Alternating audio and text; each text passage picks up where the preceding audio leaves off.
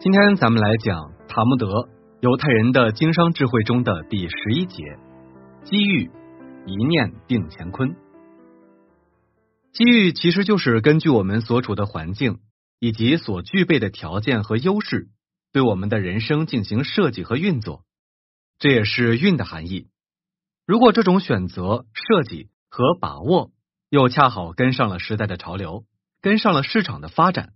那么就代表着我们的运气来了。在我们的一生中，机会像流星一样极易逝去，它燃烧的时间虽然很短，却往往能带来巨大的能量。尤其是在追求财富的过程中，也许只有那么一次小小的机会，就能让我们大发其财，成为巨富。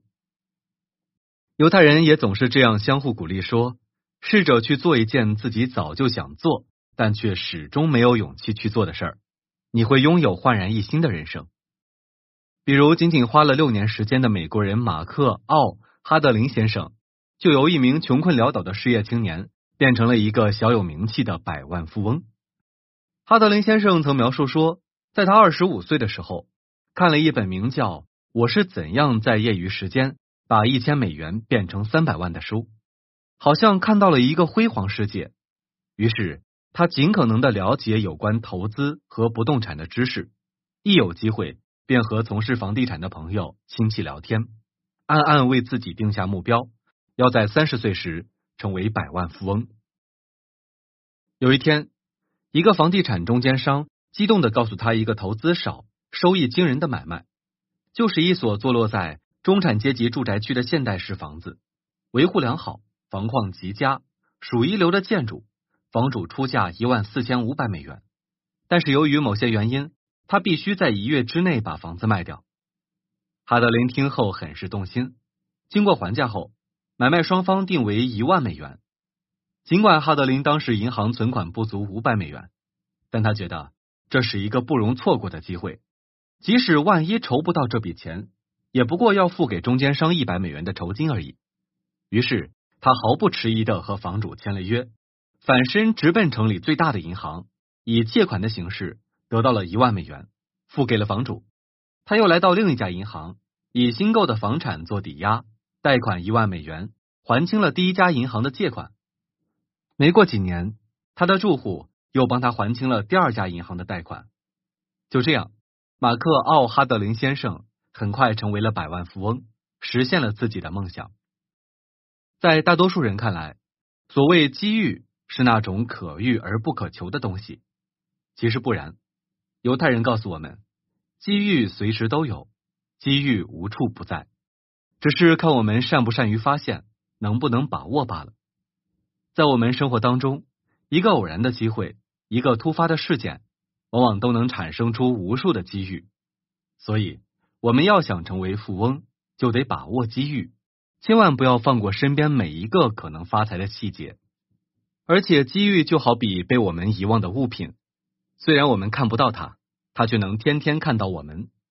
这时，如果我们要去寻找它，就得耐心的去寻找。也许不经意间，它就会突然出现在我们的眼前，因为它早已存在于我们的周围，散布于我们人生的每个角落，只不过被我们遗忘罢了。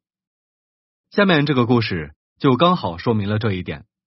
日本绳索大王岛村芳雄当年到东京一家包装材料店当店员时，薪金只有一点八万日元，还要养活母亲和三个弟妹，因此他时常囊中羞涩。有一天，他在街上漫无目的的散步着，他注意到女性们，无论是花枝招展的小姐，还是徐娘半老的妇人，除了带有自己的皮包之外，还提着一个纸袋，这是买东西时。商店送给他们装东西用的。岛村芳雄整个心就被纸袋和绳索占住了。两天后，他到一家跟商店有来往的纸袋工厂参观，果然，正如他所料，工厂忙得不可开交。参观之后，他怦然心动，认为将来纸袋一定会风行全国的，而做纸袋绳索的生意是没有错的。然而，岛村虽然雄心勃勃，但身无分文，无从下手。以后的几天里，资金问题一直困扰着他。最后，他决定到各银行去试一试。一到银行，他就对纸袋的使用前景、纸袋绳索制作上的技巧、他的原价推销法及事业上的展望等说的口干舌燥。但每一家银行听了他的打算之后，都冷冷淡淡的，不愿理睬他。起初态度冷淡的，连他的话都不愿听的职员们，过了几天，对他的蔑视的态度就逐渐表面化了。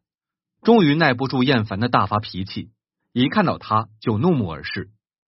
有时他一来，大家就发出一阵哄笑；有时干脆把他赶了出去。但是苍天不负有心人，前后经过三个月的时间，到了第六十九次时。对方竟被他那煞费苦心、百折不挠的精神所感动了，答应贷给他一百万日元。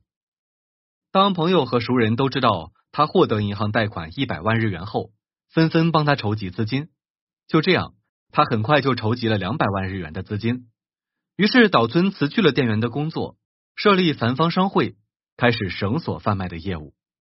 他深信，虽然他的条件比别人差，但用自己创新的。原价售销商法干下去的话，一定能在竞争激烈的商业界站稳脚跟。果然，没过多久，岛村终于成为了日本的富豪。这些事例都告诉我们，要想成功，获取财富不仅需要努力，最好还要一双善于发现机遇的眼睛，因为机遇无处不在。如果我们不能发现它、捕捉它，那么它也只好无奈的和我们擦肩而过了。在追求财富的过程中也是一样，要想抓住发财的机会，就得善于捕捉发财的机遇，方能相得益彰。接下来，咱们再来看看达比的教训，因为就是他的一念之差，让自己与机遇和财富擦肩而过了。在二十世纪初的淘金热潮中，年轻的达比在作者黄金梦的叔叔的带领下，前往西部挖金矿。他们买到了一块矿地。没日没夜的用铲子和尖嘴锄去开采，辛苦了几个星期后，他们也终于从矿地上挖到了金矿。达比和叔叔十分高兴，但他们需要用机器把金矿从地下弄到地上来。达比的叔叔很镇静的把矿坑掩埋了起来，又除掉了自己的脚印，然后火速赶回马里兰州威廉斯堡的老家，把挖到金矿的消息告诉他的亲戚和几位邻居。大家凑了一笔钱。买来了所需的机器，托人代送。他的叔叔和达比也动身回到矿区工作。第一车的金矿挖了出来，送到一处冶金工厂。结果证明，他们已经挖到了科罗拉多州最富的一个矿源。只要再挖出几车金矿，偿还所有买地欠下的债务后，就可以大赚特赚了。叔叔和达比高高兴兴的继续下坑工作，并带着无限的希望挖矿。但在这时候，发生了他们料想不到的事，金矿和矿脉竟然不见了，黄金也没有了。他们继续挖下去，焦急的想要挖出矿脉来，但是他们一无所获。绝望的叔叔和达比放弃了寻找，将地卖给别人。然而，根据一位工程师的计算，只要从达比和他叔叔停止挖掘的地点再往前挖九十厘米，就能找到金矿。果然，就在工程师所说的那个地方。矿脉又重新找到了，请工程师的人是一位售货员，他把挖出来的金矿卖出后，获得了几百万美元。